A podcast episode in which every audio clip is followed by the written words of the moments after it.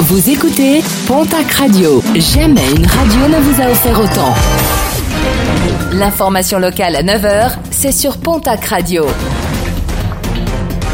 Bonjour Jean-Marc Courage Sénac très belle matinée. Le ras-le-bol des policiers. Hier, une journée d'action était prévue, notamment à Tarbes ou bien encore à Lourdes. Un rassemblement devant les commissariats afin de protester contre les propos dernièrement tenus par le ministre de l'Intérieur, Christophe Castaner. Les policiers ne se sentent plus soutenus par leur ministre de tutelle. Les policiers ont symboliquement déposé leurs menottes à terre.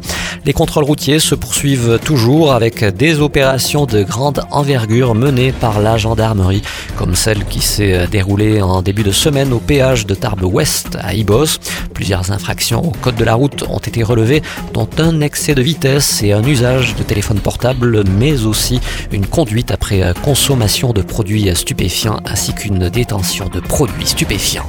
La visite hier de Florence Parly à Borde dans les Pyrénées-Atlantiques, la venue de la ministre des Armées dans l'usine de turbines d'hélicoptères du groupe Safran fait suite à la présentation du plan de soutien à l'aéronautique, un plan qui prévoit notamment les commandes anticipées de 20 hélicoptères dont tous les moteurs seront fabriqués à bord, une commande importante selon la ministre et cela afin de pérenniser l'activité et les emplois.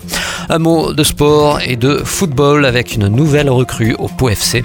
Le gardien du FC Nantes, Alexandre Oliero, a été prêté au club béarnais pour la saison 2020-2021. Âgé de 24 ans, le joueur compte 14 apparitions en Ligue 2 et un match de Ligue 1 avec Nantes face à Strasbourg en mai 2019. La saison dernière, il a effectué deux apparitions en Coupe de la Ligue. Et puis, si vous vous rendez sur la côte atlantique ce week-end, la surveillance des plages reprend progressivement. La grande plage de Biarritz est surveillée quotidiennement depuis le 2 juin. Pour la côte des Basques et Milady, ce sera dès demain, samedi, le 1er juillet pour les autres. À Saint-Jean-de-Luz et Andaille, certaines plages seront déjà surveillées par des maîtres nageurs sauveteurs.